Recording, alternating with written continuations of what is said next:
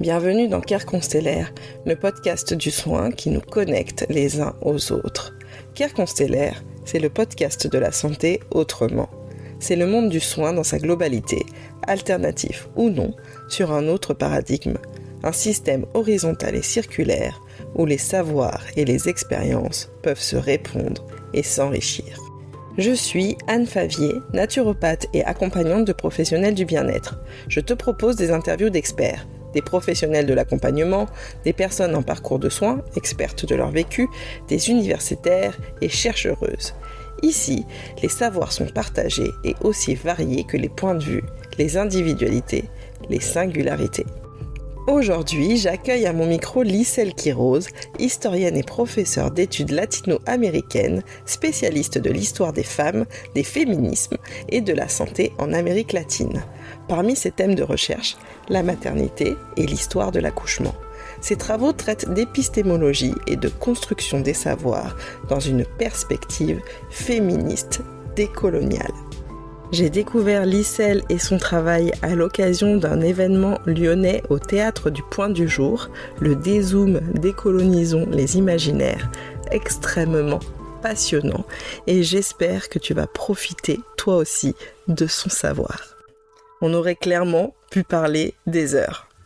Care Constellaire, c'est aussi une série d'ateliers à destination des accompagnants accompagnantes. Tu peux retrouver toutes les informations sur mon Instagram, at Anne Favier Barthéléry ou sur mon site internet et mes autres réseaux.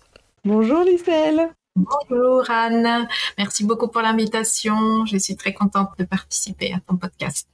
merci beaucoup d'y avoir répondu, ça me fait très plaisir. Je suis ravie euh, de t'accueillir ici parce que j'avais euh, eu le plaisir de t'écouter euh, sur une mini-conférence à Lyon et c'était vraiment très enrichissant et je pense que les personnes qui nous écoutent vont apprendre beaucoup de choses et ça va beaucoup les aider à avoir un autre regard sur le monde et sur les enjeux de leur propre Donc avant de commencer, je te propose de te présenter. Je suis une immigrée d'abord. Je pense que une immigrée, je suis née au Pérou.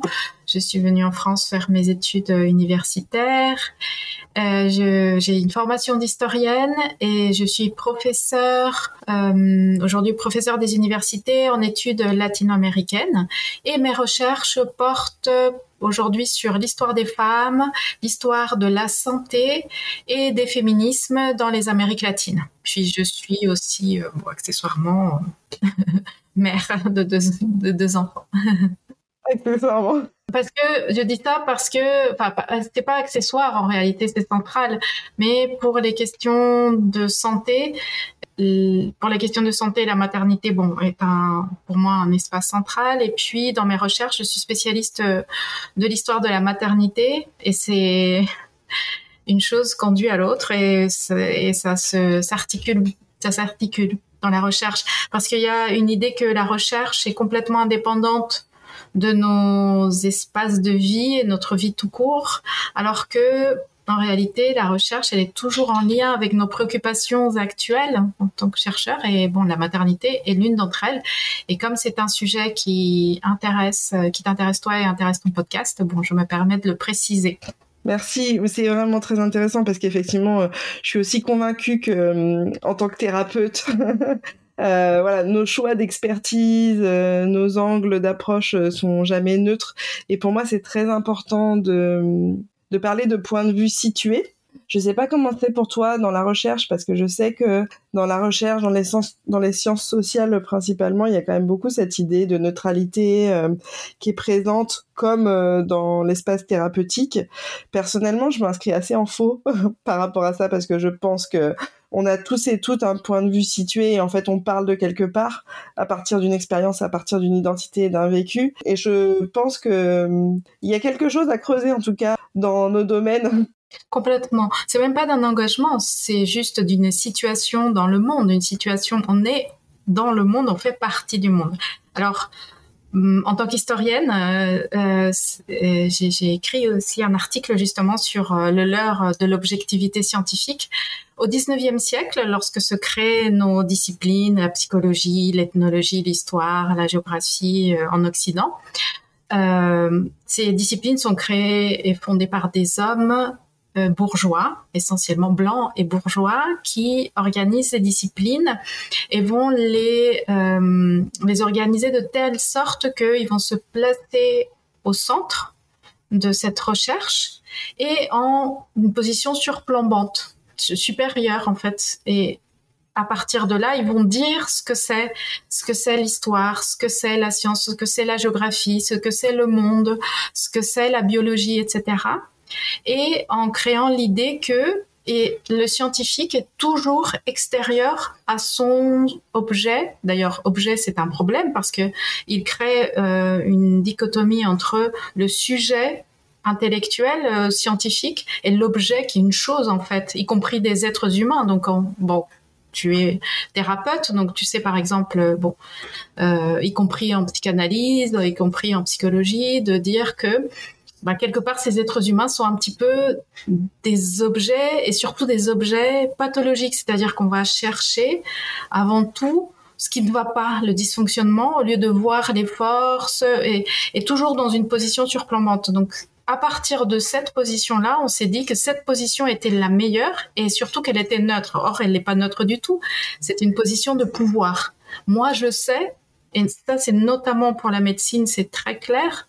Hein, le, celui qui sait, le sachant, c'est toujours le personnel médical et les personnes que euh, les patients d'ailleurs, enfin ce terme même des patients, alors justement doivent être patientes et dociles et se, en quelque sorte prendre une position de, bah, de docilité face à, à, la supériorité euh, de, ceux qui savent, et en même temps, ils sont expropriés de leur propre connaissance de leur, de leur être et de leur mal-être aussi, enfin, du déséquilibre. Moi, je dirais plutôt du déséquilibre qui est en eux et qui fait que des crises qui, qui, arrivent à tout le monde. Et donc, on a l'idée que, euh, on a imposé l'idée que le scientifique, alors qu'il soit historien, médecin, euh, juriste ou que sais-je, est neutre et, et extérieur à sa position de recherche, alors que c'est complètement faux. C'est il est dedans, mais dans une position de pouvoir. Et donc c'est celui qui sait et qui celui qui ne veut pas être contredit et celui qui, d'une certaine manière, voire très explicitement, minorise celui euh, qu'il est bah, c'est son son objet d'étude en réalité. Et, et, beaucoup dans la science hein, et en science bah, toutes ces personnes euh, euh, on pense euh, beaucoup à la science aux sciences de la, enfin, je pense à la psychanalyse où on sait très bien où des femmes, bon, par exemple, on a construit l'idée que les femmes étaient hystériques, elles étaient mues par leur utérus et que donc elles avaient des pathologies particulières parce que femmes, mais c'est aussi en gynécologie, hein, beaucoup de femmes, enfin on a créé aussi et formé euh, des hommes à, à, réifier, à, faire des femmes des choses, des objets aussi d'études. Donc vraiment, euh, je ne pense pas qu'il y a cette neutralité parce qu'il n'a jamais eu, lorsqu'on a créé la science, il n'y a jamais eu de neutralité. Il y a eu une position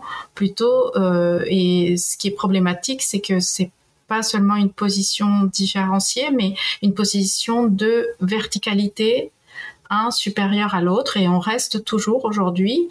Hum, je, dis ça alors parce que ton podcast est, un podcast santé, mais je pense beaucoup parce que dans, mes recherches, notamment sur la formation de l'obstétrique et de la gynécologie, comment on a tellement discipliné le corps des femmes qu'aujourd'hui on considère déjà normal d'aller voir un gynécologue, qui en termes masculins n'a pas d'équivalent. Très jeune, très jeune. Et je te dis la maternité, j'ai une fille et donc euh, euh, en tant que parent, on se souvent la question il faut qu'il y ait pourquoi il faudrait qu'elle y aille? Euh, et, mon garçon j'ai aussi un garçon je me pose la question. Lui il faut qu'il aille voir un, spécialiste on va dire pour ces questions euh, de sexualité parce qu'en réalité on parle de la sexualité de l'intimité euh, et, euh, et ensuite, qu'on a discipliné ses corps au point que aujourd'hui, bah, non seulement on y va sans se poser la question, mais lorsque même avant même que le médecin nous dise euh, ou la, ça peut être une femme, hein, mais c'est la question de, de, de, de l'espace de supériorité, euh, sans que nous demande, on se déshabille, on se couche, on fait, on écarte les jambes. ça c'est devenu, enfin, ça a été normalisé comme euh, Et si on demande ça à un homme, il va être surpris, il va se dire euh, qu'on le touche, qu'on touche ses parties intimes, euh, il va être, ça va surprendre. Alors que nous, maintenant, on est tellement disciplinés en Occident sur cette technique-là que on accepte enfin, même si on a une, des réticences, on va accepter. Donc voilà. Donc euh, j'ai l'impression qu'on n'est pas sorti. Enfin, je le pense en tant que chercheuse qu'on n'est pas sorti complètement de de ce dispositif de supériorité, euh, infériorité entre le scientifique et son objet d'étude, mais que heureusement la différence peut-être avec euh, bon je pense qu'il y a toujours eu des résistances et je crois qu'aujourd'hui, on a des formes nouvelles de résistance, comme euh, en parler et dire euh, qu'on se retrouver à plusieurs à se dire que hum, peut-être c'est pas c'est pas si normal que ça. Hmm. C'est super intéressant ce que tu dis et effectivement, j'entends plusieurs choses euh, qui qui m'interpellent et qui font écho à, ce que je pense également. C'est il y a, y a aussi un, y a un enjeu de réappropriation des savoirs euh, de l'expertise et, euh, et, effectivement de pas euh, se laisser être un objet finalement dans une relation thérapeutique ou finalement dans toutes les relations sociales. Et aussi dans ce que tu dis sur la pathologisation des corps, c'est vraiment très intéressant parce que ça, me centre un focus sur quelque chose de très individuel, comme si individuellement on avait un problème et du coup il faut euh, l'adresser de manière individuelle. Alors que quand on se penche sur les questions de systémie et d'oppression systémique et de racisme systémique notamment, enfin en tout cas tout est tout ce qui est systémique finalement parce qu'on vit en société donc euh, euh, ce, prisme-là nous permet de comprendre que euh, parfois et souvent, la pathologie n'est pas du côté de l'individu, mais finalement naît d'un système qui est dysfonctionnel. Complètement. Et je, moi, je pense que c'est même un fonctionnement du pouvoir. En fait, c'est un tout ce que tu dis sur la question du systémique. Eh bien, ces systèmes sont créés pour mieux contrôler et dominer euh, les populations. Enfin, ça, c'est la perspective coloniale, puisque décoloniale, pardon, puisque tu, on parlait, euh, tu parlais en introduction hein, de cette euh, perspective. Bah, la perspective décoloniale interroge ces formes de racisme systémique, de patriarcat, de, de capitalisme ou de domination capitaliste justement comme un ensemble de euh, systèmes ou de formes de dominer euh, les populations pour mieux les contrôler et garder un groupe toujours qui est euh, supérieur hégémonique hein, ce qu'on appelle bon la suprématie blanche en, aux États-Unis, mais qu'on peut dire oui, un groupe en tout cas qui a le pouvoir et qui le maintient à travers ces formes-là. Et une des formes les plus, euh, je dirais, euh, un des outils, un des outils est celui de euh, déjà d'individualiser parce que c'est plus simple de dominer hein, individuellement euh, qu'en groupe. Donc il y a vraiment cette euh, hein, l'individualisme est une, forme aussi de domination parce que elle a la comme objectif de diviser, enfin comme on le dit l'expression diviser pour mieux régner. Et ensuite c'est les euh, les les individus qui résistent plus, parce qu'ensuite dans, dans les groupes euh, de dans les groupes humains, bon, on aura ceux qui différents types de personnes et différentes réactions et même différentes réactions d'une même personne selon son contexte, selon son bon une personne âgée, elle ne peut pas résister de la même manière que quelqu'un qui a 20 ans par exemple à certaines tâches ou à certains ou, résistera d'une autre façon. Bon, donc chacun va résister, mais euh, je pense que aussi un des outils euh, de ces formes de domination contemporaine, bah, c'est justement la santé. C'est ce que disait aussi Michel Foucault, qui a travaillé aussi sur cette question de, la santé, la sexualité, de dire que en séparant, en individualisant les personnes, et en les pathologisant, enfin on va pathologiser notamment tous et euh, les rebelles, toutes les plus dangereux, les personnes les plus dangereuses. Donc en fait on, on doit s'interroger même sur ce que c'est que la pathologie, c'est-à-dire est-ce que la pathologie existe vraiment? Est-ce que comme tu dis, est-ce que la pathologie elle est individuelle? Ou elle est plutôt non seulement le reflet d'un dysfonctionnement général, mais même parfois on peut s'interroger sur est-ce que ce n'est pas une manière aussi en, pathologisant, en, créant de la maladie, une façon de stigmatiser certains groupes pour mieux les contrôler. Hein, et je dis ça parce qu'on sait qu'en contexte colonial, par exemple, il y a eu beaucoup d'utilisation par les colonisateurs de l'alcool, par exemple. Enfin, on se dit l'alcoolisme est une pathologie, c'est quelque chose que c'est difficile, euh, il faut traiter, c'est difficile d'en sortir. Mais dans beaucoup de contextes, euh, l'alcool a servi à dominer ces populations, enfin en introduisant volontairement par les colonisateurs, euh, euh c'est euh, en, en, les distribuant euh, presque gratuitement pour mieux contrôler des hommes, par exemple, en l'occurrence qui auraient pu éventuellement et qui dans ces conditions-là sont dépendants et ne peuvent pas se rebeller. Je pense, alors je n'irai pas, enfin de là, on peut extrapoler un petit peu et se dire toutes les questions aussi de la dépendance, la dépendance aux médicaments, la dépendance euh, aux, drogues, ce qu'on appelle des drogues d'ailleurs, qu'on appelle drogue euh, selon qui la consomme et qui, enfin certaines. Est-ce que les médicaments sont des drogues aussi? Enfin, des gens peuvent aussi. Bon, voilà. Est-ce que tout ça aussi n'est pas, ce sont pas des outils pour euh, contrôler. Et je dis ça parce que, par exemple, en prison, on sait très bien qu'en prison, l'utilisation des calmants est assez générale ou voire généralisée hein, pour qu'il n'y ait pas de rébellion. Hein, on traite pas bien ces personnes comme des personnes d'ailleurs parce qu'elles sont pas considérées comme des personnes et juste on les tient vraiment pour euh, surveiller et punir hein, ces groupes essentiellement d'hommes, d'hommes jeunes.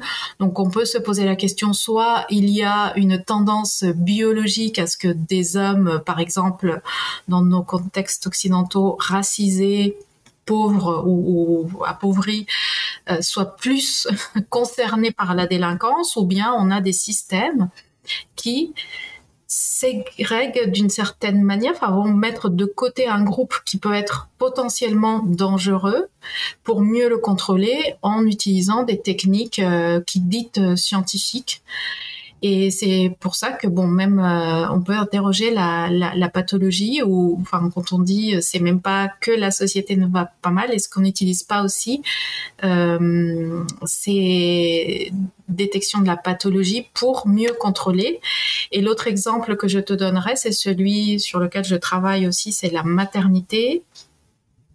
Et euh, dans l'histoire de l'obstétrique, eh bien, on voit aussi très bien comment, lorsqu'apparaît l'obstétrique au 19e siècle, alors que les femmes ne se posaient pas la question jusque-là de, euh, bon, bon, bien sûr, elles savaient que un bébé peut avoir des complications, etc. Mais aujourd'hui, lorsqu'elles vont ou lorsqu'on va Hein, euh, voir euh, un médecin au moment pendant toute la période de la grossesse. Ce qu'on sait, c'est qu'on recherche partout la pathologie. Alors c'est très bien, d'une certaine, bien sûr, d'une certaine manière, on peut se dire bon, on évite certaines euh, maladies, mais on, on, inocule d'une certaine manière, ou en tout cas, on transmet beaucoup de stress pour les mères pour de, penser et puis de chercher et puis à force de chercher on trouve aussi des choses que euh, je, dirais. Euh, alors combien Bon, je, je suis pas contre. Hein, c'est tout ce que je dis. C'est pas. Il faut absolument en finir. Mais par exemple, lorsqu'on fait des tests très tôt et très euh, systématiques, je, je l'ai vécu personnellement, où on a des probabilités de euh, on laisse souvent la question des probabilités. Donc euh, nous, on intègre probabilité de, par exemple, trisomie, que sais-je, d'autres maladies. Donc immédiatement, bon, ça crée déjà d'ailleurs un vécu de la grossesse euh, particulier parce qu'on on, est moins sereine. Et ensuite, ces probabilités sont vues euh, dans, enfin, dans beaucoup de cas, c'est les probabilités, mais on voit pas toutes les autres probabilités que ça n'arrive pas. enfin, je sais pas comment. On te dit, on dit il y a 15% ou 20% de probabilité de trisomie. Oh là, on se dit 20%. Mais en fait, il faut aussi lire que 80% de probabilité qu'il n'y en ait pas. Est-ce que ça, c'est pas juste laisser que la grossesse euh, se déroule? Bon, par exemple, poser des questions et comment, je, je vois en tout cas à travers mes, mes recherches que beaucoup de suivi de la, de, la grossesse qui n'est pas du tout une maladie et dans beaucoup de cas pathologisée. Hein, euh, chercher, ou en tout cas chercher la pathologie et on peut se demander jusqu'à quel point ça aussi c'est pas des formes de, de, de, contrôle et de domination parce qu'encore une fois c'est pas le même c'est pas le même suivi pour les femmes en fonction de leur origine sociale, raciale, culturelle, nationale. Donc euh, voilà, euh, on peut aussi euh, se poser la question sur, je pense, c'est intéressant de se poser la question du, non seulement de qui est atteint par la pathologie et donc les secteurs les plus vulnérables sont plus euh, se trouvent, euh, oui, effectivement, plus touchés par des formes de pathologie qui sont créées, par exemple, effectivement, par des conditions matérielles d'existence très euh, négatives ou déficientes. Mais il y a aussi, c'est créé Enfin, ce sont des pathologies créées par la domination en réalité, des, pathologies euh, qui n'apparaissent pas seulement parce qu'on n'est pas pauvre racisé, mais parce que quelque part l'espace de domination les forge aussi d'une certaine manière, euh, culturellement, mais aussi matériellement. Si on sait très bien que par exemple, des carences alimentaires, des carences en vitamines, euh, sont importantes, enfin sont, sont, sont négatives pour la pour, pour la, le fonctionnement correct de l'être humain, eh bien, si on permet que euh, pour aller euh, chercher, enfin, prendre des fruits et des légumes, on doit payer extrêmement cher. Après, enfin, voilà, ce sont des techniques aussi de parce que si un pouvoir est vraiment intéressé par la santé de sa population, eh bien, il devrait veiller à ce que, par exemple, une alimentation variée, c'est pas la question de, mais large, soit accessible à toutes et tous. Et si un groupe humain a seulement accès à euh, des, euh, des produits de consommation qui sont pas du tout variés. Je pense en particulier, hein, parce qu'on va stigmatiser par exemple les personnes euh, appauvries. Je préfère parce que euh, le terme, c'est vrai, parce qu'elles elles sont pas pauvres parce qu'elles veulent, c'est qu'elles sont appauvries par les conditions matérielles d'existence. Eh bien, si ces personnes n'ont accès, par exemple, qu'à acheter parce que c'est beaucoup moins cher, prendre un, kilo de sucre, prendre de la euh, des pâtes ou du riz euh, qui sont très bons en soi. Enfin, c'est pas le problème en fait. Et même les pommes de terre, elles sont très bonnes. Mais juste si on répète ça forcément, mais ça pourrait être des pommes toute la, on serait carencé aussi. Hein même des salades, on serait carencé également. Euh, mais le, le problème, c'est que son, on, a, on a accès qu'à ce type d'aliments parce qu'ils sont les moins chers, parce qu'ils sont des produits en plus souvent les plus euh, euh raffinés, c'est-à-dire euh, les moins riches en, vitamines, en, minéraux, etc. Et, eh bien, c'est qu'on donne la pathologie en quelque sorte. Enfin, on, on donne les facteurs pour que ces personnes tombent malades, soient carencées, soit euh, euh, mal nourris. Non? Donc, euh, je pense que voilà, si on voit quand, on parlait de, de, système, de et de fonctionnement systémique, c'est de ça dont on parle, c'est-à-dire des personnes qui en soi pas, ne sont pas malades, vont le devenir parce qu'il y a des systèmes larges de domination, mais je pense que c'est pas juste euh, bon un dysfonctionnement de la société, c'est qu'on peut le voir aussi comme des formes de, euh, de, contrôle et de domination, parce que ces populations, on va leur dire, euh, et de, culpabilisation qui, qui empêche la rébellion contre ce système-là. Si, par exemple, les groupes dans des quartiers euh, appauvris et des personnes, des familles par exemple pauvres, euh, appauvries, euh, si on leur dit c'est de votre faute, en fait, vous êtes, je sais pas, en surpoids, vous n'avez pas suffisamment, vous avez du cholestérol, vous avez, bon, déjà, on va identifier, on va chercher pour, pour dire qu'il y a des carences. Qu'ils se rendent compte, hein, ils n'ont pas besoin, mais bon, on va le leur dire, leur rappeler. C'est les, même les PMI vont peser, enfin systématiquement, par exemple, la question du poids, de mesure, mais comment les aujourd'hui tous les enfants de France sont suivis dès la naissance, mais surtout en termes quantitatifs, c'est-à-dire combien de centimètres, quel poids. Si c'est pas assez de poids, c'est pas bien. Si c'est trop, enfin il y a cette bon. Donc on va euh, donner tout toutes ces informations, mais pour culpabiliser ces personnes in fine en disant, ben, et surtout les mères, vous n'êtes pas une bonne mère puisque vous ne nourrissez pas bien vos enfants, ils sont pas bien nourris, ils sont carencés, etc., sans en réalité aider à ce que ces mères nourrissent correctement. C'est pas et on va faire croire que c'est ces groupes-là qui le font parce que ils sont en quelque sorte euh, déficients en réalité qui sont déficients. On va leur, euh, vous ne savez pas manger, vous adorez aller au McDo. Mais qui adore Enfin, personne. Mes enfants, ils vont. Et je suis pas. Euh, mais ils pourraient pas. Personne peut peut aller tous les jours. À un moment, enfin, c'est même les bonbons. Enfin, des, choses qu'on se dit. Euh, ah oui, mais ils mangent trop de bonbons. Mais aucun être humain pourrait vivre que de bonbons à un moment, il en aurait tellement marre qu'il les, détesterait parce que si on a une donc c'est pas une question de euh, l'accès à la nourriture, c'est euh, la variété qui, pose problème et comment les groupes, euh, le, système fait que et ça, depuis le 19e siècle, ça existe. Autrefois, c'était l'accès, par exemple, à la viande. Aujourd'hui, qu'on est devenu plus vegan, etc. La viande, elle est, bannie, le sucre est banni, alors que c'était des produits euh, luxueux euh, au 18e, 19e siècle. Et on les laisse souvent, ce qui est banni, on le laisse aux plus pauvres. Euh, et, et, on leur donne que ça. Et on leur dit que ça c'est très mauvais et que ils ne savent pas se nourrir correctement. Donc bon, penser, pour moi, penser la euh, la maladie, c'est à une échelle euh, bien plus large que juste une question d'alimentation et même surtout qu'une question d'une personne ou d'une famille. C'est vraiment social et une articulation qui met toujours en jeu le pouvoir. Parce que ce n'est pas normal qu'un groupe petit, réduit, ait les meilleures conditions de vie et une grande, une majorité de personnes et euh, les, les, ressources limitées et notamment celles de, de l'alimentation. L'alimentation, les conditions de matériel d'existence. De, enfin, c'est pas qu'à l'alimentation parce que pour bien digérer, ça on le sait bien.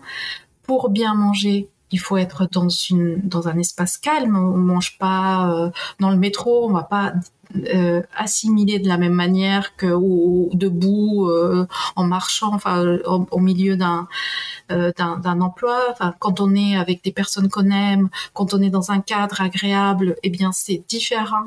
C'est c'est on, on, assimile différemment nos, aliments. S'ils sont de bonne qualité bien sûr ça fera aussi de bonne quand je dis de bonne qualité c'est pas forcément cher c'est qu'ils soient adaptés à nos besoins si on dort bien, si on ne dort pas, si on est très fatigué, on va pas non plus assimiler de la même manière. Donc, et si on est fatigué, c'est peut-être parce qu'on travaille 10 heures par jour ou parce qu'on fait toute une nuit de travail et on se couche et après on est complètement déréglé. Donc, c'est quand, quand on pense, euh, quand je pense maladie, je pense à une maladie ou des formes, je sais pas si on devrait dire d'ailleurs maladie, mais des formes de, pour moi, d'exploitation des corps. Euh, d'exploitation euh, capitaliste des corps. Et que c'est peut-être euh, et je me dis toujours bah c'est peut-être euh, hmm, pas si mal pour un employeur que bon on est des, des travailleurs qui sont concentrés à leur survie à leur oui, à leurs conditions, parce que c'est comme ça, il y aura moins d'organisation de, grève, moins de, de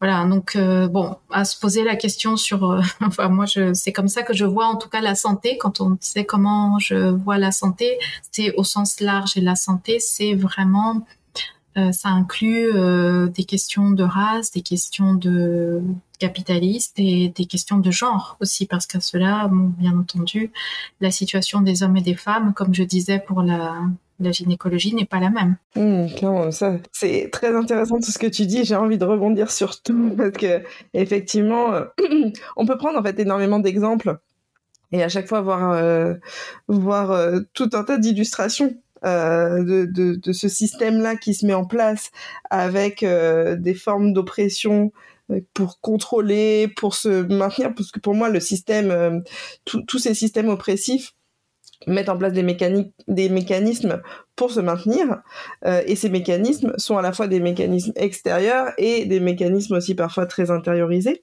Et je trouve ça vraiment intéressant d'aller un peu déconstruire euh, nos manières de penser, nos manières d'aborder les choses, pas juste pour euh, pour l'amusement intellectuel, mais effectivement pour concrètement avoir euh, prise sur notre réalité.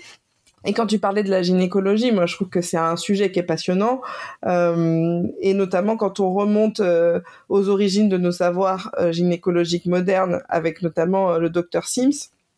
Euh, qui a expérimenté sur des sur des femmes euh, noires esclavagisées, on se dit, euh, on comprend en fait, on peut comprendre comment est construite notre notre pensée médicale actuelle et pourquoi des rapports de domination se rejouent aujourd'hui quand on va voir un gynécologue, d'autant plus si on est une femme noire ou une femme racisée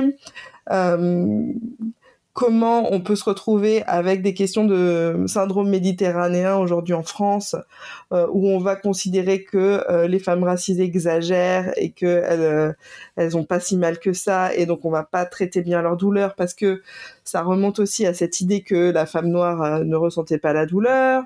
Et en fait, c'est ça l'impact de l'histoire, l'impact des sciences sociales, d'arriver à connecter euh, ces questions-là et d'arriver à comprendre du coup aujourd'hui pourquoi on en est là et aussi peut-être se donner euh, des clés d'évolution parce que euh, c'est vrai que je trouve que on, a tendance à, traiter la recherche, la science comme des choses assez voilà abstraites, un petit peu faux, ou alors des fois un peu accessoires. alors que quand on se penche sur notre quotidien, euh, on peut voir, et, ce que tu dis euh, sur la maternité, moi je l'ai vécu, j'ai eu une grossesse, moi aussi j'ai un garçon et une fille, euh, donc j'observe un petit peu les mêmes choses que toi, j'ai une grossesse qui a été compliquée, qui a été très pathologisée, et, et ce prisme aussi occidental est pathologisant. aussi, je pense à la question de la santé mentale, qui est vraiment traitée de manière très particulière en Occident. Euh, et qui est dissocié de la santé physique, alors que les deux sont quand même très interconnectés. Et moi, j'ai vécu des choses dans ma grossesse où je sais qu'il y, a des choses qui ont été déclenchées par des pressions euh, psycho-émotionnelles. Voilà, quand tu parles, ces tests qui sont horribles, euh, voilà, on, va te dire des choses. Enfin, moi, on m'a dit dans ma grossesse que j'allais perdre mes enfants. et, du coup, qu'est-ce qui se passe ensuite dans le corps parce que ce corps est un, notre corps est un écosystème qui vit dans un autre écosystème. Et, euh, finalement, toutes ces pressions en fait euh, que, l'individu subit, euh, pour moi, vont créer aussi des choses dans son corps qu'on va nommer pathologie effectivement qu'on culpabilise les gens en leur disant voilà c'est parce que t'as pas bien mangé, parce que euh, t'aurais dû faire ci, t'aurais dû faire ça, mais finalement on est euh, dans un système et je pense alors je sais pas quelles sont euh, les clés pour toi d'action aujourd'hui sur ces dimensions systémiques, quels sont les mécanismes de résistance qu'on peut mettre en place euh, personnellement, j'ai beaucoup tendance à me pencher sur le sur la question du collectif et le fait de remettre en fait, euh, comme tu disais tout à l'heure, euh, les choses dans la perspective que c'est pas une question d'individu, c'est une question de groupe qui sont minorisés, qui subissent des pressions et des oppressions sociales. mais du coup, à, ton sens, quels sont nos outils aujourd'hui pour résister, pour lutter, pour s'émanciper? Eh bien, d'abord, pour moi, c'est le, c'est le savoir, c'est les savoirs. Hein, d'abord, les savoirs. Quand tu disais, par exemple, la question des savoirs et qui soient des savoirs émancipateurs, c'est-à-dire des savoirs critiques, mais non pas pour le plaisir, comme tu disais, juste intellectuel, se dire ah quel kiff, oh waouh, ah c'est vrai j'ai découvert ce truc, oh c'est trop. Non, c'est parce que concrètement ça va nous permettre de comprendre nos situations présentes qui sont compliquées, qui peuvent être compliquées, les nôtres et celles de notre entourage. Et je disais, je rebondis d'abord à ce que tu disais, euh, notamment sur la question occidentale de la séparation entre le corps et l'esprit, qui est une, c'est, la grande création de Descartes euh, au XVIe siècle, c'est-à-dire de la Renaissance, de dire euh, je pense donc je suis, donc c'est-à-dire d'abord l'esprit, l'esprit comme supérieur. Bon, il n'y a pas que Descartes, hein, on va me dire les philosophes qu'il y a une tradition précédente, mais à partir en tout cas du XVIe siècle, ce qui n'est pas étonnant puisque c'est le moment où l'Europe va conquérir, commencer à conquérir le monde. Donc c'est cette euh, démarche est vraiment euh, plus globale et, coloniale eh bien, euh, cette euh, séparation, elle est unique dans aucune société du monde autre qu'occidentale, on ne fait ça. Et c'est pour ça que c'est, euh, je, pense que c'est quelque chose d'extrêmement pernicieux même pour nous parce que bah justement, il faut lutter contre des choses qui sont tellement ancrées dans notre esprit et on se rend pas compte que ça nous ça nous c'est vraiment ça nous, c'est un fardeau qu'on porte en pensant la, non seulement la séparation entre le corps et l'esprit, mais en pensant que l'esprit est toujours supérieur au corps. Ce qui fait que on nous demande souvent et toute la philosophie, euh, enfin ou beaucoup, un grand pan, en tout cas ce qu'on enseigne euh, aux enfants et, et au sport, etc., c'est que l'esprit doit dominer le corps et le corps, peu importe, on peut l'utiliser presque y compris en le faisant souffrir et qu'il faut ne pas le laisser s'exprimer. Donc, ce qui fait que on a des formes de dysfonctionnement personnel aussi parce que, ben, en essayant de, en permettant pas euh, c'est pas seulement que le corps ne s'exprime pas, c'est-à-dire qu'on l'écoute pas, comme on considère que c'est le cerveau qui est supérieur. Tout ce qu'on qu'on vit, qu'on sent, on, l'oublie et c'est rare euh, après des euh, j'imagine que c'est ton cas de dire bon il faut s'écouter quand on dit il faut s'écouter c'est parce qu'il faut déconnecter en fait le cerveau qui est tout le temps là par dessus je trouve ça fascinant parce que euh, on est dans une conception où on, considère que le cerveau c'est pas le corps aussi. En plus exactement qu'il est extérieur. Comme le, le scientifique qui était supérieur eh bien pareil. Et le cerveau c'est la partie la plus importante de notre corps. Alors que dans toutes les autres euh, cosmovisions, on va dire, non occidentales, ben, tout fait partie, un tous les organes, et il y a d'autres euh, euh, peuples où je sais pas, enfin, on considère que, bah voilà, enfin, un estomac, c'est aussi important le poumon parce que il y a différents organes et c'est pas que le cerveau et le cerveau n'est pas supérieur aux autres organes. donc ça déjà, il y a cette cette dichotomie qui, qui est problématique, je pense, dans nos sociétés parce que ça nous laisse au lieu de nous émanciper. Et donc, par exemple, connaître cela est déjà un geste enfin, émancipateur. Ça, c'est le, le, premier, la première entrée. Ensuite, c'est que c'est savoir, et ça aussi, tous les peuples non occidentaux euh, l'ont, c'est-à-dire qu'à partir de savoir, alors qu'ils peuvent être euh, présentés différemment, hein, et ça aussi, les occidentaux sont spécialistes de dire qu'il n'y a que les occidentaux qui savent comment dire la science, comment dire, euh, et c'est adore mesurer, de, dire que le poids d'un cerveau c'est à peu près un kilo, et on s'en fiche en réalité. Enfin, tous les peuples savent que bon, le cerveau c'est la tête, que le cœur, que, enfin, tous les peuples le connaissent, même s'ils n'ont pas des dimensions exactes, parce qu'ils font pas des, des dissections, parce qu'ils calcule pas. Bon. Donc, dans tous les peuples, il n'y a pas, non occidentaux, il n'y a pas cette séparation, cette dichotomie, il n'y a pas à considérer que le cerveau est supérieur à la main, parce qu'une main, bah, on en a besoin, des pieds euh, également. Et on n'a pas à dénigrer, par exemple, les pieds, enfin, ou à inférioriser, à minorer. Hein.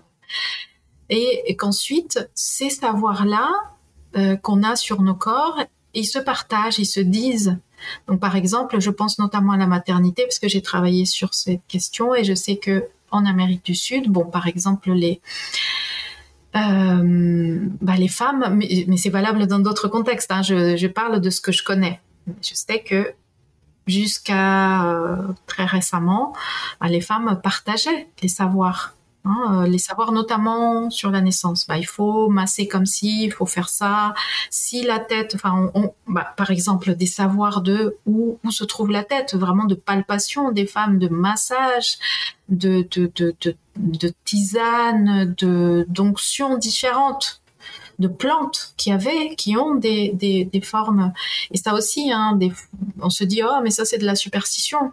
Oui, c'est de la superstition lorsque une femme euh, Maya fait une une, une coction, une décoction, mais quand c'est le laboratoire, euh, euh j'ai pas, euh, te présente euh, le probiotique machin fait à partir de plantes, ah là c'est très bien, mais quand c'est quelqu'un qui le prépare euh, dans son dans son contexte, son environnement naturel, c'est euh, superstitieux, c'est barbare.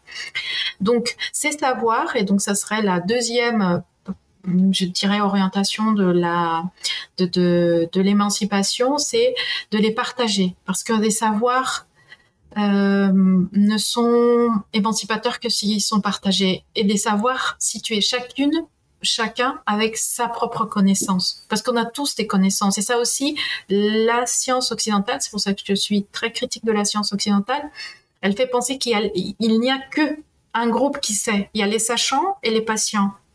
Et les patients ne savent rien il euh, y, a que le, spécialiste qui sait. Plus il est spécialiste, c'est-à-dire plus il est, il euh, dans la hiérarchie, plus il est en haut, le professeur, le hein, euh, voilà, le chirurgien, etc., professeur au CHU, etc. Plus il est en haut de la pyramide du pouvoir et plus il sait. Alors que il n'y a personne à part nous-mêmes, enfin les meilleures personnes à se connaître chacun, chacune, c'est nous-mêmes. Parce que c'est ça, par exemple, qu'il faut dissoudre l'idée que les autres savent plus que nous. C'est impossible. Et c'est pas une question de vouloir et de faire euh, la la, militante à tout à tout voir. C'est que vraiment sur la douleur. C'est pour ça qu'ils ont besoin euh, qu'on dise à quel degré on a mal, où on a mal. Ils peuvent pas le deviner tout simplement parce que ce sont c'est nous qui vivons ces formes. nous habitons notre corps. Nous habitons notre corps d'une certaine manière. Donc ça, c'est en partageant chacun, chacune sa propre expérience de, de ce qui a moi par exemple j'ai mal au ventre je sais que ma, ma grand-mère par exemple bon ça c'est j'ai eu cette chance là mais je pense que voilà ça s'est perdu à, au niveau de ma grand-mère quand qu'on avait mal euh, euh, quand j'avais mal au ventre euh, pour les, les, les règles, c'était masser, vraiment mettre de la chaleur, mettre du chaud. C'est pas forcément aller courir sur un, euh, un, un antalgique, euh, ni, ni, ni, un... Mais c'est de enfin les massages, les tisanes. Enfin, je sais que faisait des tisanes à l'origan. Et après, j'ai retrouvé ça ailleurs, euh, dans le Maghreb. qu'on aussi on, met voilà on mettait on mettait on m'enveloppait le, ventre ma, ma grand-mère faisait ça une fois qu'elle massait vraiment on laissait du chaud vraiment enveloppé des choses comme ça j'ai trouvé ailleurs j'ai dit mais en fait c'est des savoirs tellement euh, importants, centraux, parce que combien de millions, enfin, de millions de femmes vivent et ça soulage et c'est euh, donc voilà des choses comme ça à partager. Et j'ai retrouvé ça euh, en Occident sur des, des ateliers d'auto-exploration qu'on appelle exploration et qui sont féministes où j'ai retrouvé enfin où j'ai trouvé une belle manière de renouer dans, notre contexte moderne. Parce que ma grand-mère je vais pas la ressusciter. On va plus refaire euh, bon. Mais peut-être des formes nouvelles c'est que et je pense à ma fille par exemple que si elle peut retrouver ces groupes de pères ES de pères, euh, enfin de, de ou de, de sœurs en réalité, qui puissent euh, partager ces savoirs. Euh, J'ai retrouvé là qu'il y avait d'autres personnes qui utilisaient ces mêmes techniques, qu'il y a d'autres qu'on peut utiliser autre chose, que d'autres le calendula, enfin, enfin, je sais pas, des, choses, euh, elles avaient une expertise telle que j'étais, je me disais, mais c'est génial en fait, à plusieurs femmes, on, peut construire de nouveau, de savoir que on nous avait, on nous a exproprié durant cette, pour moi, durant toute cette période de, construction de la gynécologie. Alors, je n'ai rien contre les gynécologues, je le dis d'emblée, c'est très bien, mais je trouve que la gynécologie comme science s'est construite dans la euh, l'expropriation des savoirs féminins. Et je parle aussi de la de l'obstétrique, hein, parce que c'est pareil pour l'accouchement. Hein. L'expropriation et l'idée que, ce qui fait qu'aujourd'hui, des milliers, sinon des millions de femmes pensent qu'elles ne peuvent pas accoucher toutes seules et qu'elles ont besoin du médecin et qu'elles vont tout faire, y compris payer pour une césarienne, y compris payer pour une clinique très chère parce qu'il faut qu'il soit là. Alors que, bah, on sait, on est beaucoup. Alors celles qui veulent y aller, c'est très bien. Si, si c'est ça, si comme c'est comme ça qu'elles vont être rassurées, très bien. Mais sachez, enfin sachons euh, qu'il y a d'autres possibilités aussi et que euh, euh, bah, la grossesse n'est pas une maladie en soi pour 90% des femmes. Pour 10% peut-être, il y a des cas spécifiques et particuliers, d'accord, mais que globalement, pour 90%, eh bien, ça va, ça va se dérouler correctement, si tant est qu'on est bien sûr un cadre suffisamment protecteur. Et ce cadre c'est pas forcément le plateau technique de maternité de type 3 c'est peut-être c'est et c'est certainement de mon point de vue un environnement des personnes de confiance, des sages-femmes, euh, enfin ou une sage-femme, une euh, tante une grand-mère qui sait qui a accompagné ses filles, ses petites filles. Ça peut être une amie qui connaît, ça peut être une doula, ça peut être des, enfin, euh, ou son compagnon, le compagnon, la compagne qui connaissent. Voilà, c'est ouvert et que c'est pas uniquement le gynécologue. Et euh, bon, par exemple, lorsque on partage ça, bah, ça, rassure, ça, ça, va nous rassurer. Par exemple, moi, l'atelier auquel j'ai participé de cette auto-exploration, déjà, ça, ça permet euh, bon d'aborder des sujets que parfois on garde pour nous toutes seules parce qu'on se partage pas forcément en famille, même avec la famille, peut-être surtout avec les, parents, par exemple, dans certaines sociétés, etc euh, l'exploration qui est très importante. Par exemple, je pense pour nous en tant, enfin pour tous, mais bon, je, parle en tant que femme. Tu, vois, je suis située, on est situé, donc je parle en tant que femme.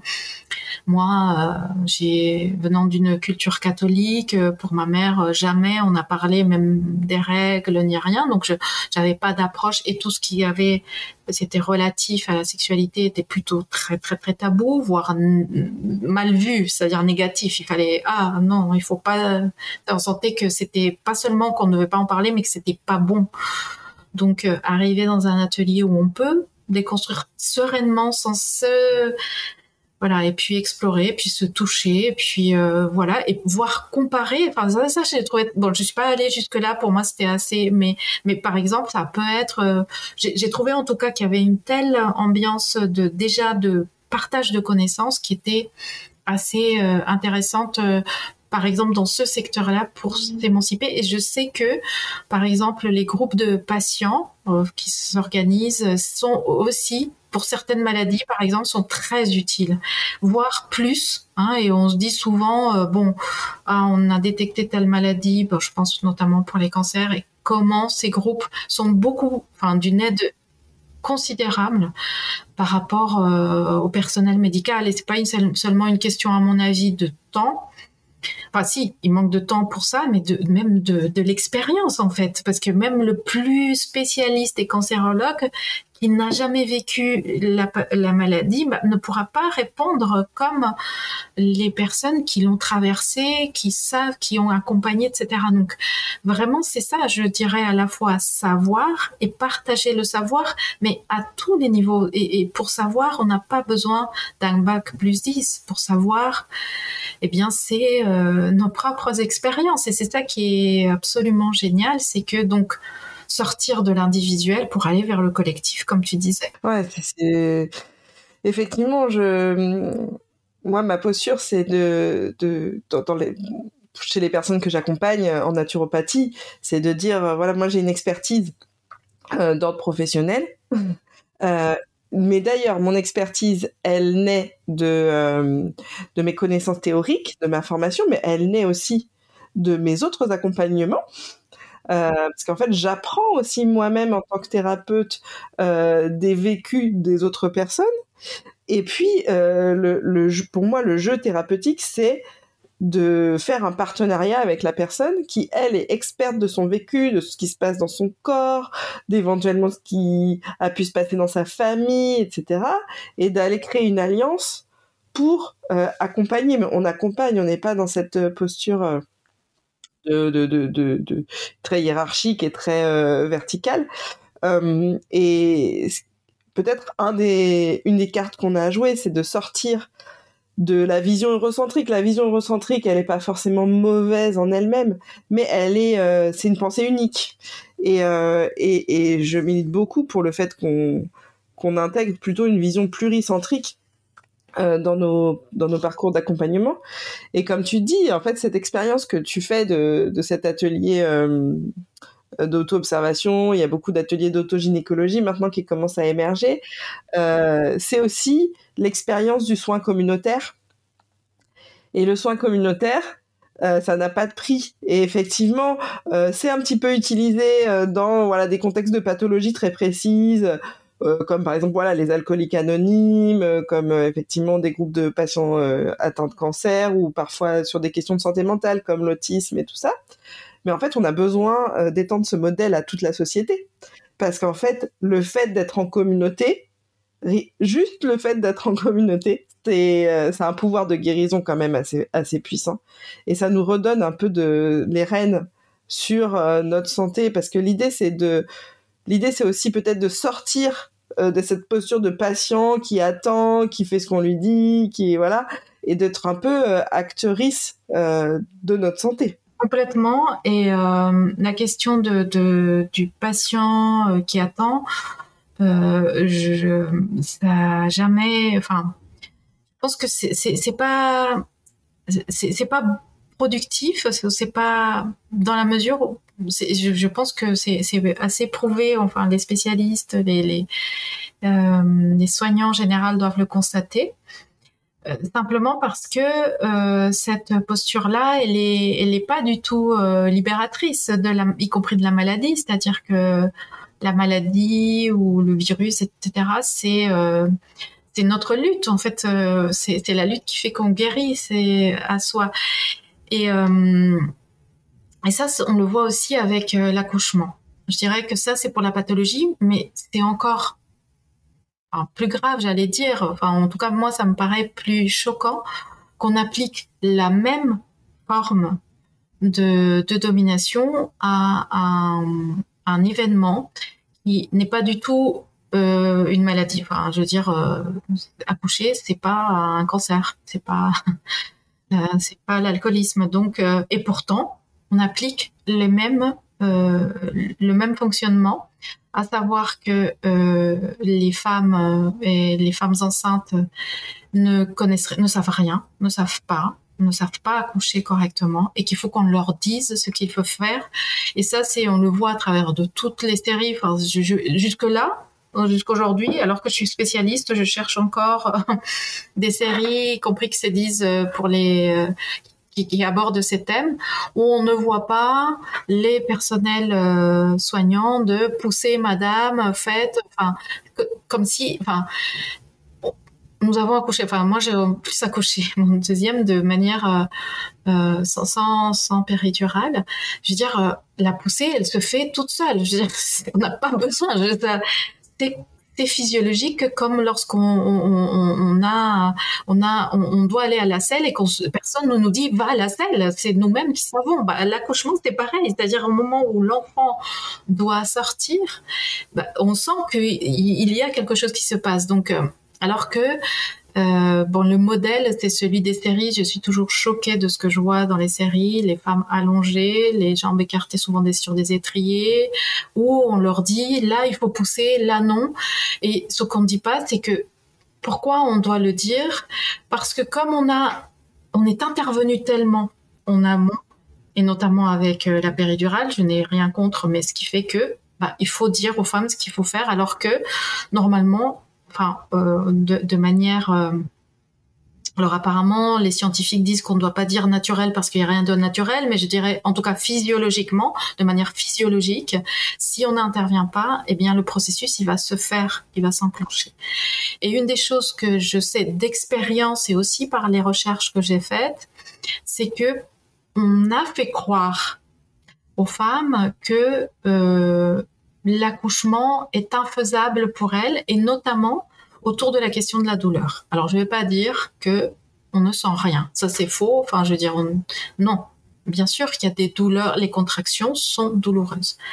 Mais ce que euh, disent des sages-femmes, c'est qu'il faut distinguer euh, la douleur de la souffrance. il y a beaucoup de choses. Quand on fait du sport, après une séance, si on fait, euh, si on s'entraîne pour le marathon et on court directement un jour comme ça de but en blanc 5 km, on va sentir une douleur. Personne nous dit oh, c'est infaisable, il faut absolument que non, t'arrêtes, etc. On va te dire non, il faut que tu continues, t'accompagnes la douleur, il faut faire des choses, etc.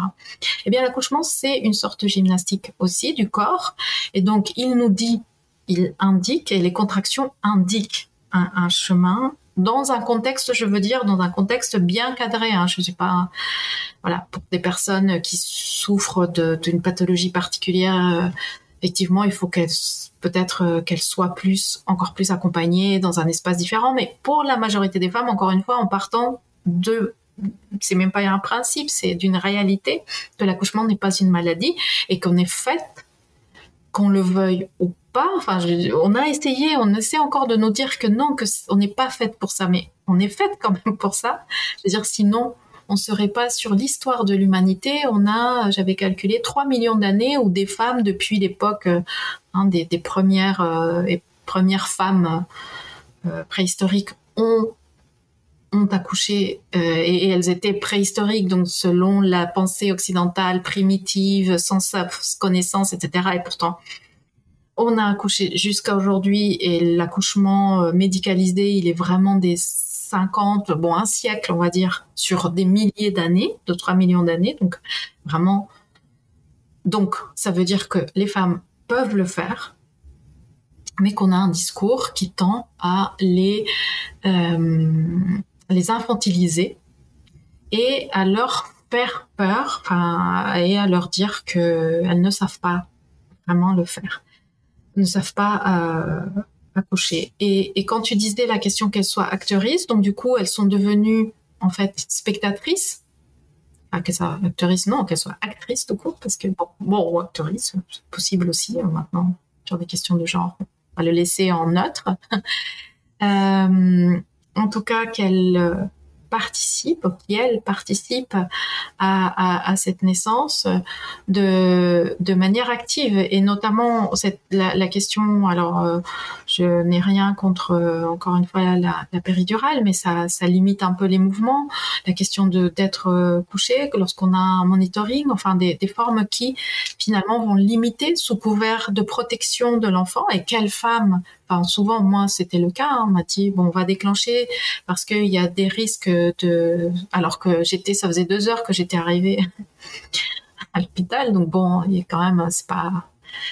Et on m'a dit, bon, il y a un risque de souffrance fétale. Quelle femme va dire, je vais je vais faire subir ce risque à l'enfant? Donc, on accepte des choses sous couvert de ça, de ces risques qui sont que des risques, qui sont pas forcément. En tout cas, dans mon cas, c'était pas du tout euh, justifié. Et, euh, donc, euh, on enlève, on fait que, comme à la télé, on voit la femme qui est juste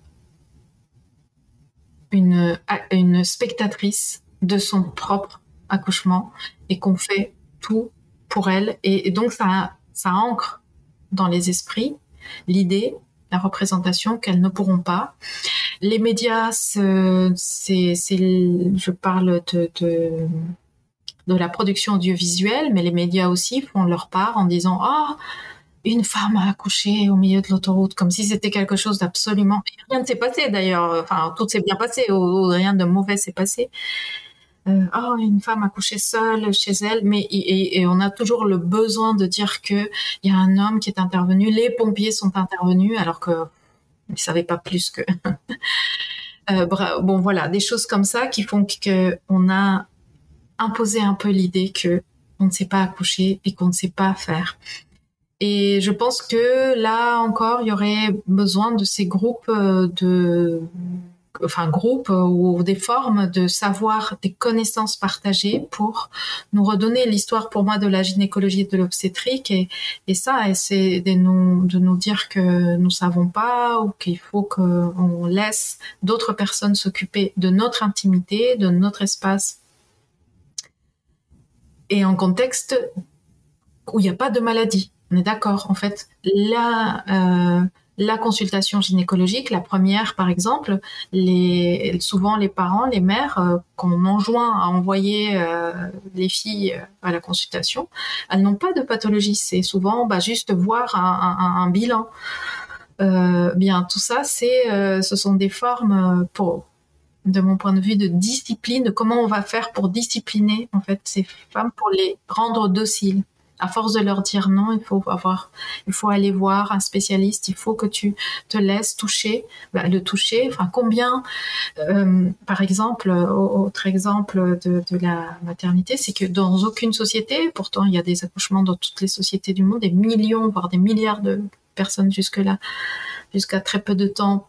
Euh, accouchaient sans euh, l'intervention enfin, médicale occidentale, eh bien, dans aucune autre société que l'occidentale, le, existe le toucher vaginal. Ça, c'est une invention occidentale de toucher. Et beaucoup de sages-femmes, même occidentales, maintenant se disent, mais c'est vrai, en fait, on n'en a pas besoin. Déjà, d'une part, on le voit, la femme sait, je veux dire, elle va sentir des choses, elle va dire, et puis on le voit, elles ont exactement ce que tu disais, de l'expérience, elles ont tellement accompagné de femmes et accompagné et si elles sont observatrices, si elles sont bien, elles aiment leur, euh, le travail qu'elles font, etc. Elles se rendent compte, il y a des gestes, il y a des, elle m'a dit, enfin, moi, pour mon second accouchement, j'ai bien vu, euh, la sage-femme m'a dit, j'avais vu que tu étais déjà sur ce point-là, j'ai pas besoin d'aller mesurer parce que ça se voit à tes gestes, à ta manière de bouger, à ta manière de, de, de voilà, même de respirer que tu es dans cette phase-là. Parce que j'ai déjà vu plusieurs, beaucoup de femmes passer par ce même euh, processus. Donc voilà. alors à quoi sert le, toucher vaginal? Sinon à euh, bon, c'est une forme aussi de discipline parce que c'est quand même très intime. C'est quelque chose de, de très euh, de manipulation du corps, pas forcément nécessaire, peut-être dans certains cas, mais dans la majorité des cas, pas forcément nécessaire et pourtant c'est imposé. Donc euh, est-ce que ça c'est pas aussi le résultat de tout ce temps de d'avoir uti enfin contrôlé, discipliné le corps des femmes? Pour pour pour moi, en perspective la féministe, j'ai oublié de dire que je suis aussi féministe décoloniale. En perspective féministe décoloniale, euh, la gynécologie et l'obstétrique sont des exemples de comment euh, la, science occidentale a travaillé à discipliner et à contre, pour mieux contrôler le corps et la sexualité des femmes.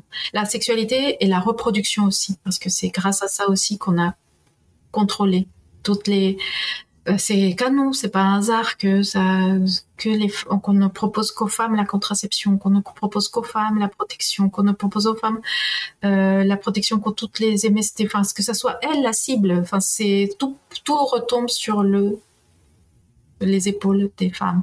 Bon, c'est pas un hasard, c'est pour mieux contrôler, c'est un contrôle de ces euh, de, de, de ces groupes de personnes euh, et, et, en plus à cela s'ajoute la question raciale et, de classe, c'est-à-dire qu'elles ne sont pas toutes, elles sont toutes contrôlées. Je pense que des bourgeoises jusqu'aux plus appauvries, sont, on est toutes contrôlées. Ça c'est la partie, disons, commune. Après, nous ne sommes pas contrôlés, disciplinés et, formés de la même manière. Il y aura une plus grande protection pour les femmes des groupes dominants, pour les femmes qui vont être les épouses et les mères des enfin dans des groupes dominants. Et pour les autres, en fonction de leur euh, hiérarchisation, de leur place dans la hiérarchie sociale, elles auront plus ou moins euh, d'accès à ce qui est euh, considéré comme le meilleur. Donc les femmes blanches, bourgeoises, enfin des classes supérieures, elles vont, dès qu'elles diront ah j'ai un petit peu mal, l'infirmière peut apparaître et lui dire ah, qu'est-ce que vous avez madame, bon on va vous aider, venez, etc. Un bain, etc. bon voilà des choses comme ça, l'accouchement. En revanche, euh, plus on est, enfin pour une personne racisée, notamment une femme noire, euh, si elle dit qu'elle a mal, on va lui dire mais non c'est de l'exagération, vous êtes euh, vous êtes faite vous parce que noire femme noire normalement vous résistez déjà mieux à la douleur parce que vous êtes plus sauvage en fait. en réalité, quelque part, c'est ce qu'on a comme représentation. Et donc, si vous vous plaignez, c'est parce que vous en faites trop, parce que vous êtes aussi très exagérée, très exubérante. Vous n'êtes pas tout à fait euh, raffiné, enfin, vous n'êtes pas du tout raffinée et euh, humaine comme les femmes des classes euh, dominantes et supérieures qui elles sont très euh, raffinées, euh, très délicates et qu'il faut protéger différemment. Donc, donc vraiment. cette question de la santé des femmes est essentielle aussi pour l'émancipation. Et c'est pour ça que je disais connaître et s'organiser collectivement dans les groupes euh, notamment par exemple aussi euh. Alors mais savoir d'abord, parce qu'il faut déculpabiliser combien dans les années 80, et je finirai peut-être par là, c'était pas trop long, euh, en France, on, avait, on faisait croire aux femmes noires que elles avaient le bassin plus étroit que les autres femmes et que ça supposait, ou en tout cas, c'est une indication pour qu'il y ait plus de césariennes, en fait, comme elle sous couvert qu'elles avaient le bassin plus étroit, donc c'était plus difficile d'accoucher. Donc si c'était plus difficile d'accoucher, c'était plus simple si elles allaient se, faire césariser. Ce qui fait que les taux de césarienne étaient plus élevés pour les femmes noires que pour les femmes blanches. Bon, voilà des formes de contrôle qui étaient aussi des formes de contrôle des naissances, aussi de, voir euh, et, d'observation, d'expérimentation aussi sur ces corps, parce que ces césariennes des années 80 ne sont pas les césariennes d'aujourd'hui. Donc on peut se dire aussi, en perspective féministe décoloniale et en suivant euh, notre euh, ce qu'on sait sur hein, la naissance de la gynécologie, que ça pouvait être aussi des formes d'expérimentation de, ou pour les médecins de se faire la main, d'apprendre de, nouvelles techniques, de mettre au point de nouvelles techniques voilà, on est dans un espace euh, colonial, euh, complètement colonial. Merci, c'était passionnant. Euh, effectivement, on voit comment les critiques qu'on peut entendre quand on dit que voilà, toi tu dis que tu es féministe décoloniale, j'imagine que tu peux entendre des choses parfois de gens mais qu'est-ce que c'est que ça encore le féminisme décolonial, à quoi ça sert? Vous voulez des hommes, des fers et les blancs. vous attaquez toujours aux hommes blancs, comme si qui se sentent agressés euh, par ça, parce qu'effectivement aussi quand on dit, je, quand on parle de féminisme décolonial, on met le doigt sur une problématique, alors que euh, euh, les, les, personnes en, situation de privilège et en posture de pouvoir, elles ont l'habitude de d'elles exercer en fait. cette dynamique là donc c'est intéressant en fait de se dire que on a aussi dans ce que tu dis le pouvoir de, de changer d'angle euh, pour nous aussi parce qu'il y a aussi une décolonisation euh, des esprits euh, et de la déconstruction à faire à l'intérieur de nous. Et on a le pouvoir finalement de faire quelque chose quoi. Donc de, de se regrouper de comprendre d'où viennent les choses et de changer un petit peu de, de prisme pour nous-mêmes dans aussi un peu une perspective d'autodétermination complètement. Complètement. C'est ça Écoute, je te remercie énormément euh, pour cet entretien qui était vraiment passionnant. Je pense qu'on pourrait parler encore des heures et des heures. Merci à toi. Euh, je vais mettre euh, dans les notes du podcast tes ouvrages relatifs à, à, ce, à, ce, dont on a parlé aujourd'hui. Et puis, j'invite également les personnes à te suivre aussi. voilà, sur les réseaux, regarder un petit peu ton actualité de recherche parce que finalement tout ça c'est c'est accessible. Oui. C'est le fait que voilà, tu sois là, tu fasses partie de ces chercheuses qui euh, déconstruisent avec une pensée critique qui finalement euh, reste accessible à tous, je pense, euh, à travers des livres qui sont très très plaisants aussi, je trouve, à lire et très très nourrissants. Merci beaucoup. C'était un plaisir, plaisir partagé. Merci à Lissel Kirose pour son temps, sa transmission et sa générosité. Si tu as envie d'aller plus loin sur ces sujets et de lire son travail, je te recommande quelques-uns de ses ouvrages. En 2021, Féminisme et artivisme dans les Amériques, 20e, 21e siècle. En 2022, Mettre au monde la naissance, enjeu de pouvoir, Pérou 1820-1920 et enfin récemment en 2023 Pensée décoloniale, une introduction aux théories critiques d'Amérique latine en collaboration avec Philippe Collin. Si tu as aimé cet épisode, n'hésite pas à t'abonner, à laisser 5 étoiles sur ton appli de podcast, à laisser un commentaire, à le partager sur les réseaux sociaux, à tes amis, à tes contacts pro et à me suivre sur Instagram, at tous les mois, je propose l'atelier socle en ligne de Care Constellaire à destination des pros de l'accompagnement qui s'intitule Inclusivité 101 et au-delà. Et puis, toute une série d'ateliers thématiques à la carte. Et enfin, Pratique Constellaire, un accompagnement individuel dans la droite lignée de ce que tu peux trouver ici. Ma boîte mail et mes MP sont ouverts. À bientôt!